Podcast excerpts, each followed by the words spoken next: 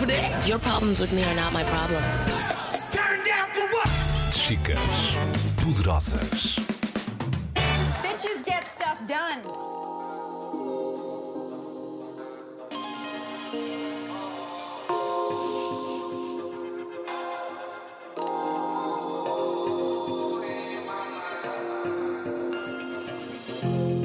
O que é que é ser rapariga para vocês? É ser forte, é ser persistente. É ser diferente, sobretudo aos olhos dos outros. Com os meus primos, por exemplo, eu sinto que a minha família hum, reage de forma diferente a atitudes deles, que são rapazes, e a atitudes minhas, que sou rapariga. A minha avó considera que o meu primo está mais apto a sair à noite do que eu. Uma menina a sair à noite. Isso já se viu em algum lado?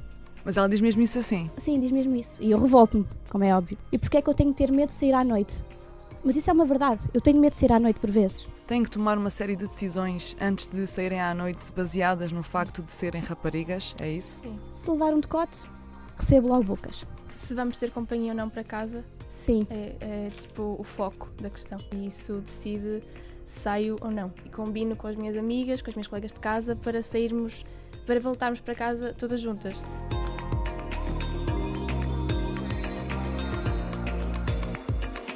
Sofia Moreira e Liliana Pedro fazem parte do movimento Girl Effect, um grupo de jovens universitárias que organizam encontros e fazem campanhas sobre isto de ser rapariga, a roupa que podem usar, a luta com o próprio corpo, a dependência dos namorados e a violência no namoro. Os números e as histórias reais no episódio de hoje. Bem-vindos e bem-vindas, eu sou a Catarina Marques Rodrigues.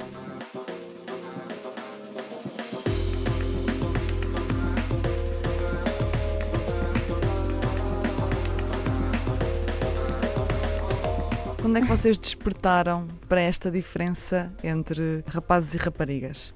A mim foi na escola, sim. Quando? Com que idade é que tinhas, mais ou menos? Eu já eu era muito nova, eu lembro de andar na escola, por exemplo, acho que isso já aconteceu a quase todas nós. Os rapazes, quando vamos a mini saia, tinham sempre o hábito de puxar a saia. Quando vocês passavam, é quando- isso? Sim, horrível. E eu sentia medo de levar saia para a escola. E eu interrogava-me, mas porquê é que eu não posso levar uma saia para a escola? Porquê é que eu tenho medo de levar uma saia para a escola? Estavam em grupinhos e divertiam-se a Sim. puxar a saia às Ou então raparigas. é a espreitar a casa de banho, porque a casa de banho era assim meio aberta, então eles espreitavam a casa de banho. E eu não conseguia ir à casa de banho. Eu tinha medo, tinha que, as minhas amigas tinham que ficar lá fora a ver se o rapaz estava a espreitar. E nós não fazíamos isso. As raparigas não iam espreitar a casa de banho dos rapazes. Eu, eu despertei para as questões de género quando comecei a, a ter noção de que os meus pais me tratavam de forma diferente para eu ser rapariga. Quando eu comecei a querer sair à noite, por volta dos 14 anos, eh, eles não queriam que eu saísse à noite porque era muito cedo, porque era rapariga. Mas eu questionava-os. E se fosse um rapaz? Ah, se fosse um rapaz, está tudo bem, porque é um rapaz. E eu achava que isto não era correto. Mas era e- óbvio, não é? A resposta deles é porque é rapaz. Exato, E é sim, só era isso, só e isso. acaba aí a não resposta. justificavam mais, era só porque é rapaz. E foi por aí que eu comecei a despertar, também porque as tarefas em casa eram muito mal divididas para a parte do meu pai. Um, eu Tua e a mãe cozinhava, Sim. tu e ela, não é? Sim, e o meu pai não fazia tanto isso.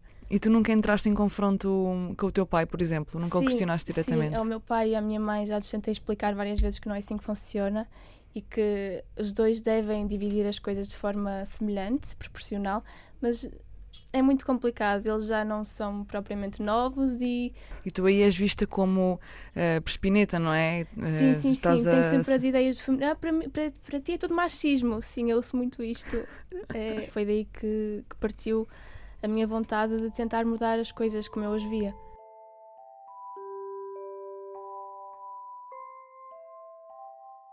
São poucas as raparigas que estão 100% contentes com o seu corpo, que não tiravam nada ou acrescentavam alguma coisa, que não sentem vergonha ou das pernas ou da barriga ou de um sinal.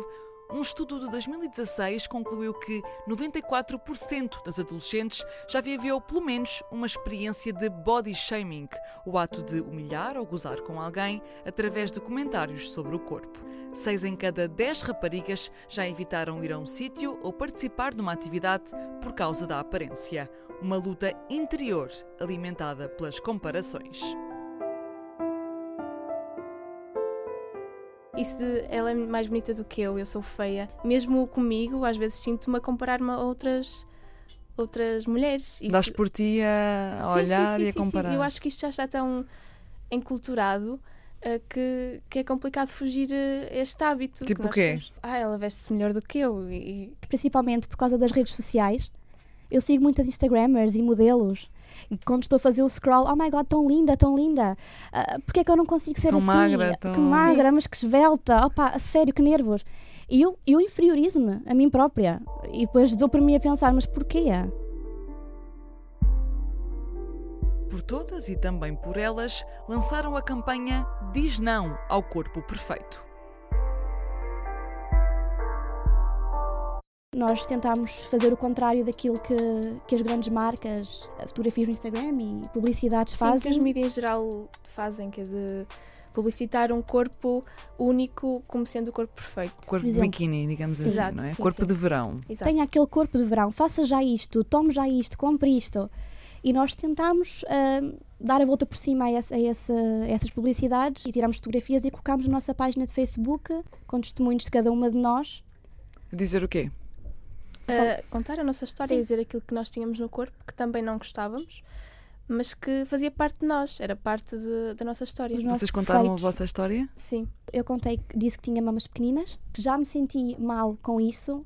Mamas pequeninas não são para ir à praia, não é? Sim, Sim. Ouviste muito daí a isso. cultura do silicone e isso tudo. Eu também já andei, queria pôr push-ups na escola, porque todas as minhas colegas tinham mamas maiores que eu. Eu já coloquei dois tiãs. Dois tiãs. Isso é preciso uma armadura. Mas mesmo, Sim. porque sentia-me inferiorizada de certa forma. E tu, que coisas é que partilhaste sobre o teu corpo, Sofia? Eu partilhei o facto de ter eh, algumas varizes e uma coisa que não é normal na nossa idade e que pode ser eh, um impedimento para mostrarmos as nossas pernas. Eu já me lembro de me terem dito para, hum, para tapar as pernas porque não, não deviam ver. E, e é uma coisa co- estranha que as minhas varizes nem, nem são salientes, aquilo ainda está tipo em fase de Inicial. nascimento. Sim.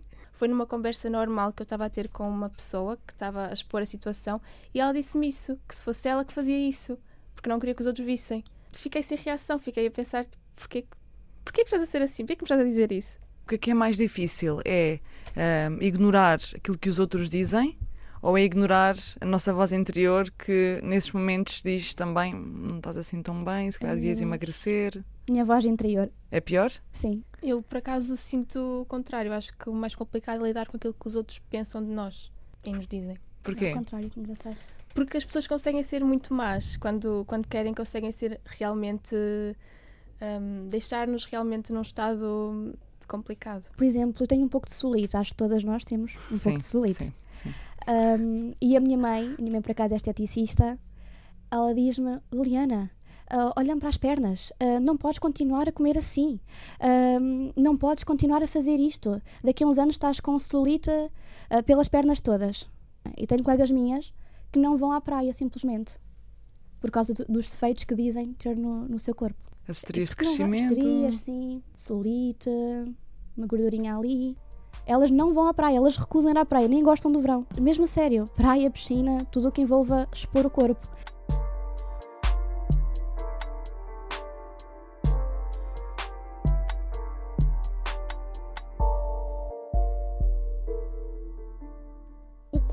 É também objeto de controlo nas relações amorosas.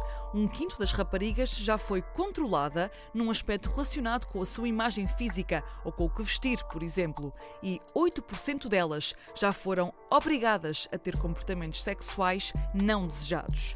É o que diz o Estudo Nacional sobre a Violência no Namoro, divulgado em fevereiro deste ano, 2018. Num outro estudo, este da UMAR, com rapazes e raparigas que têm em média 15 anos, mais de metade já viveu atos de violência no namoro. 68,5% considera natural pelo menos uma destas formas de violência: física, psicológica, sexual ou nas redes sociais.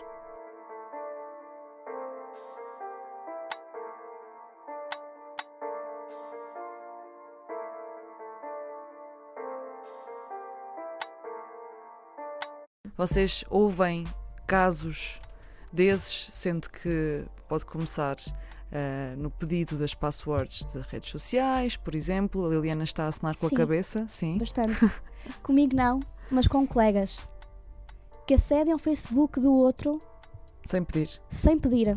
Chantagens, olha, não vais sair à noite. Se não, eu acabo contigo, ou Sim. se não.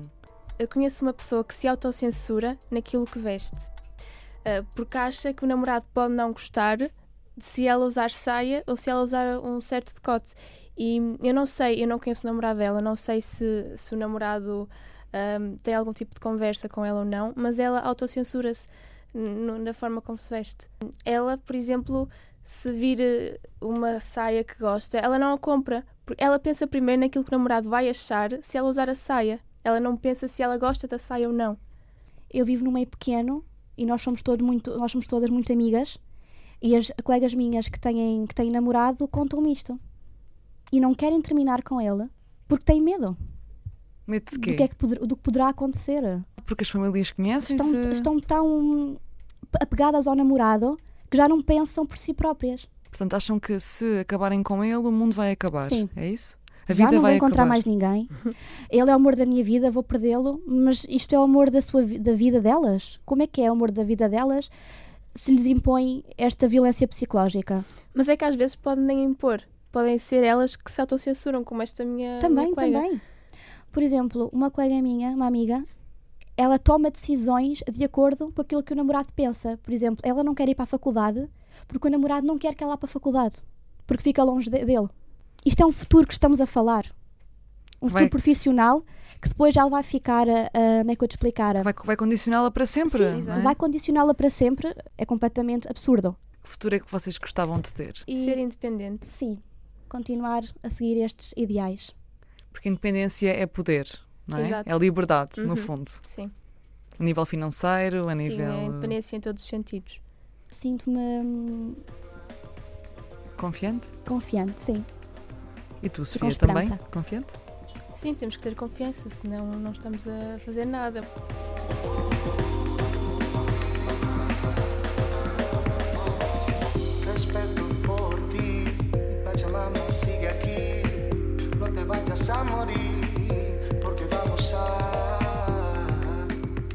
Foi mais um episódio do podcast Chicas Poderosas. Sigam-nos no Facebook, Chicas Poderosas Portugal, e também no Instagram, Chicas Poderosas. Eu sou a Catarina Marques Rodrigues e obrigada por estarem desse lado.